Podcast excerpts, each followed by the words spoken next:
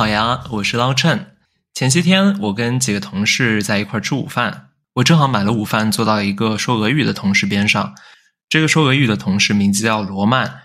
我以前在读俄语小说的时候，一直都对里面的名字非常的搞不明白，所以我就趁这个机会，我就问他说：“Roman，在你们的文化里面，人们互相用尊称的话，他们是到底怎么知道对方父亲的名字的？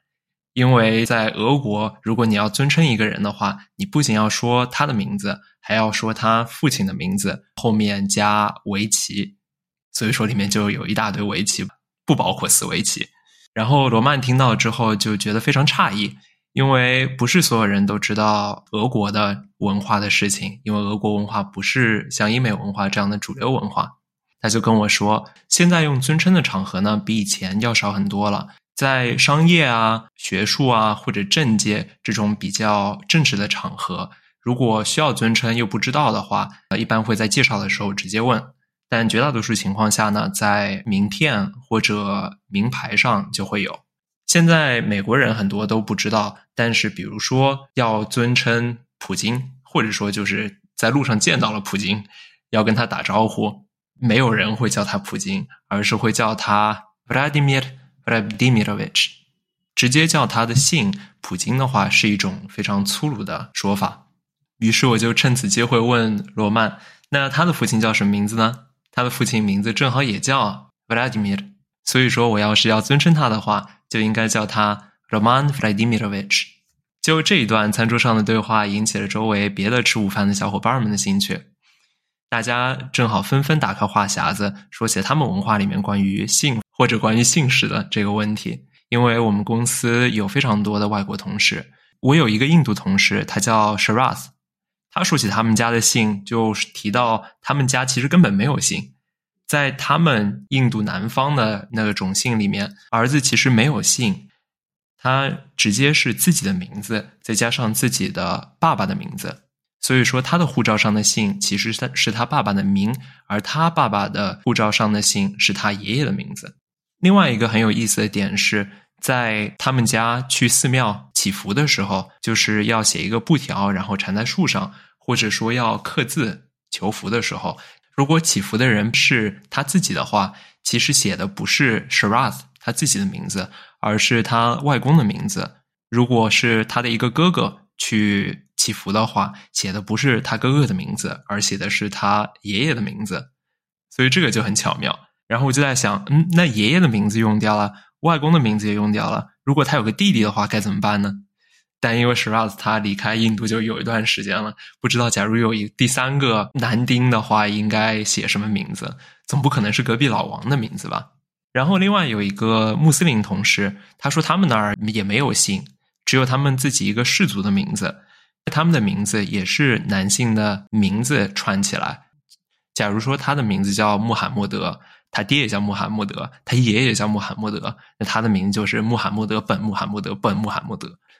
然后他从小也会被鼓励记住越多的男性直系长辈的名字越好，这就导致了有一个说法说，假如把两个阿拉伯人放到一个房间里面，让他们开始背自己祖先的名字，他们很快就能找到几代之前就会有一些沾亲带故。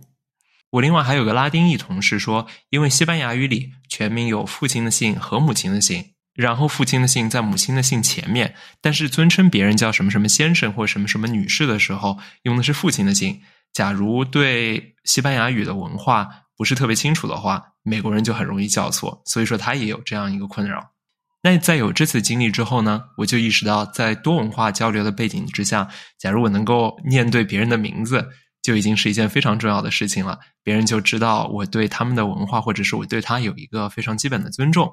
如果我能从名字里面知道更多的一些信息的话，就更能够帮助我交流了，至少比聊天气要好多了。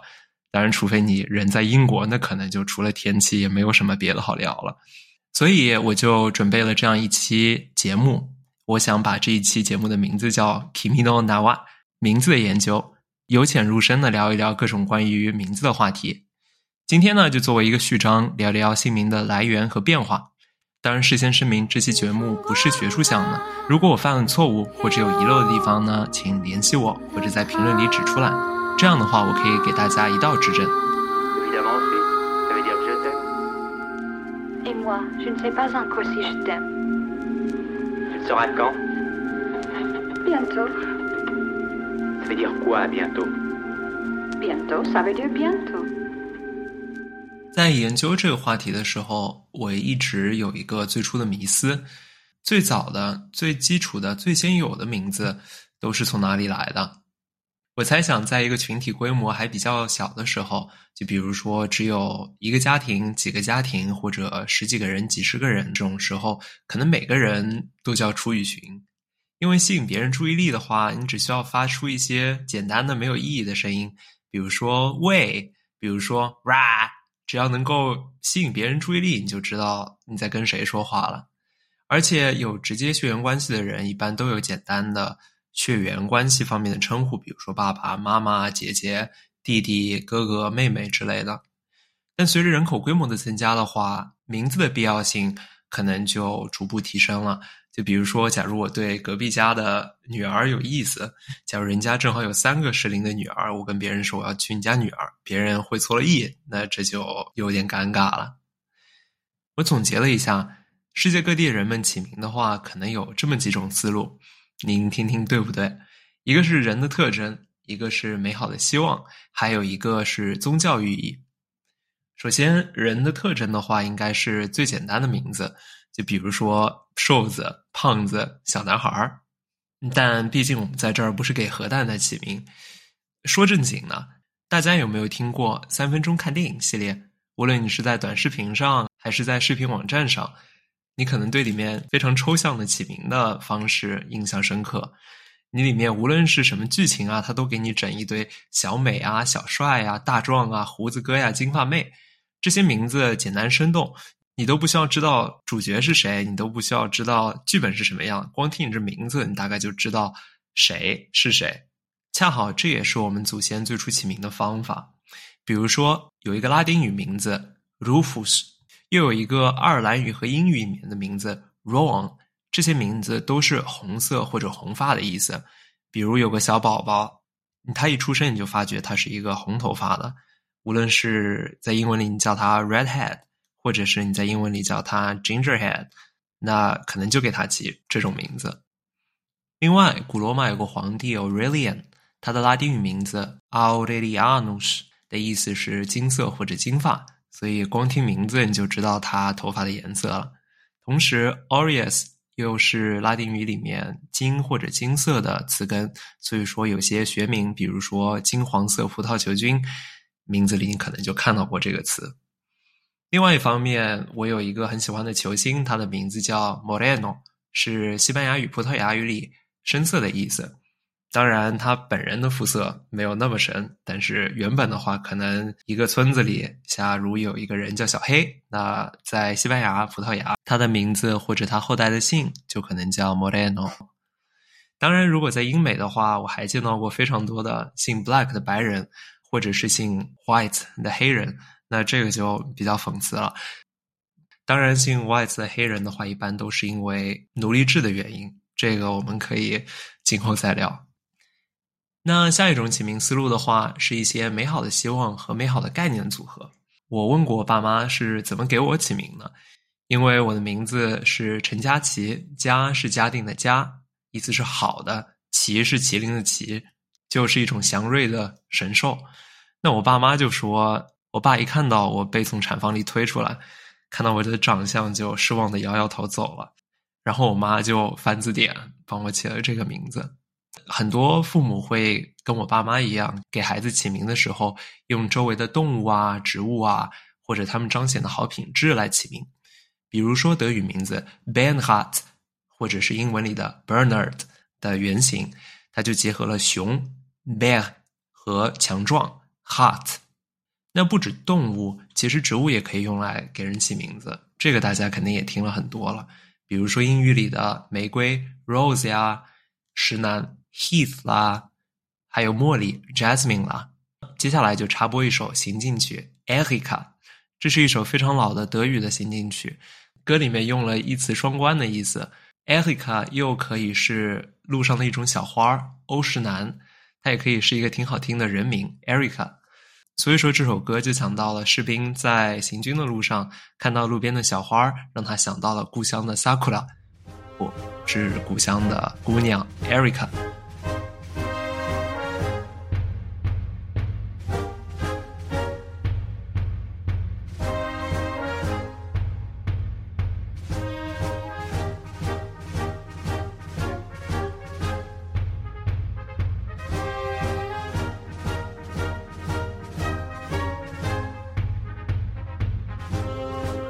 说到这里呢，又让我想到，我前两周从纽约飞回三藩的飞机上，有一家子正统犹太人。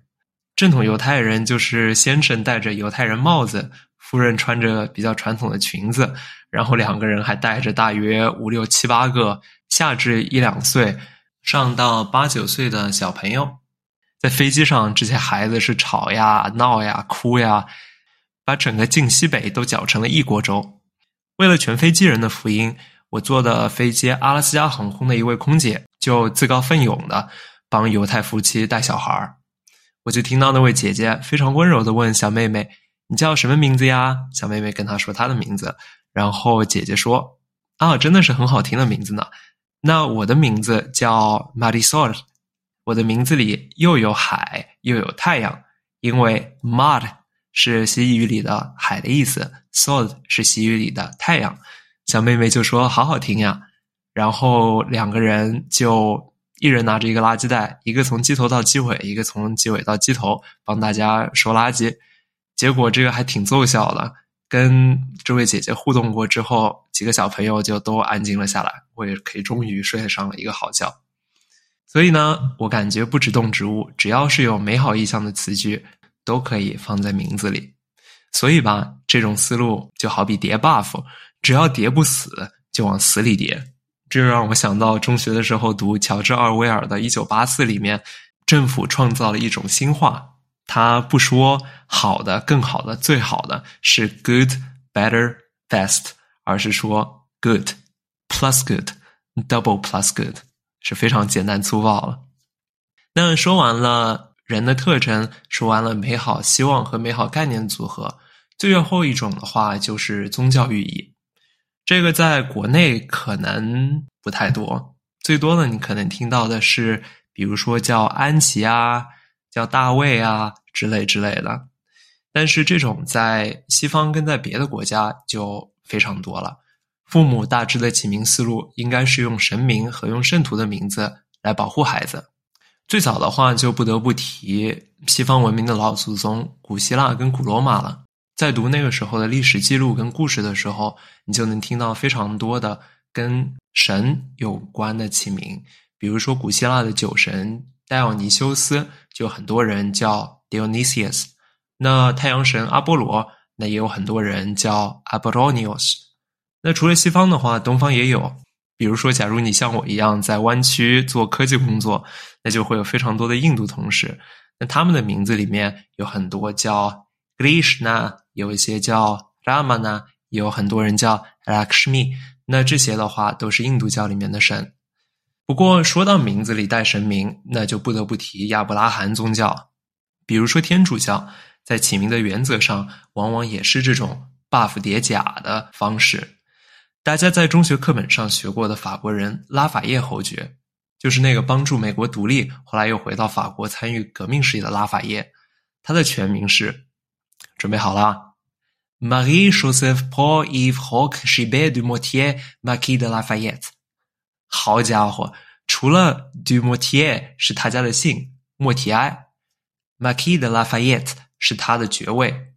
前面那串 Mary Joseph Paul Yves Roch Gilbert 都是圣经里圣徒、圣母，还有那位木匠约瑟夫的名字啊。木匠约瑟夫就是那个国内传教入乡随俗会唱的那个。约瑟公逆左下，听俺说说知心话的约瑟夫。那除了天主教，新教在这方面也不甘人后。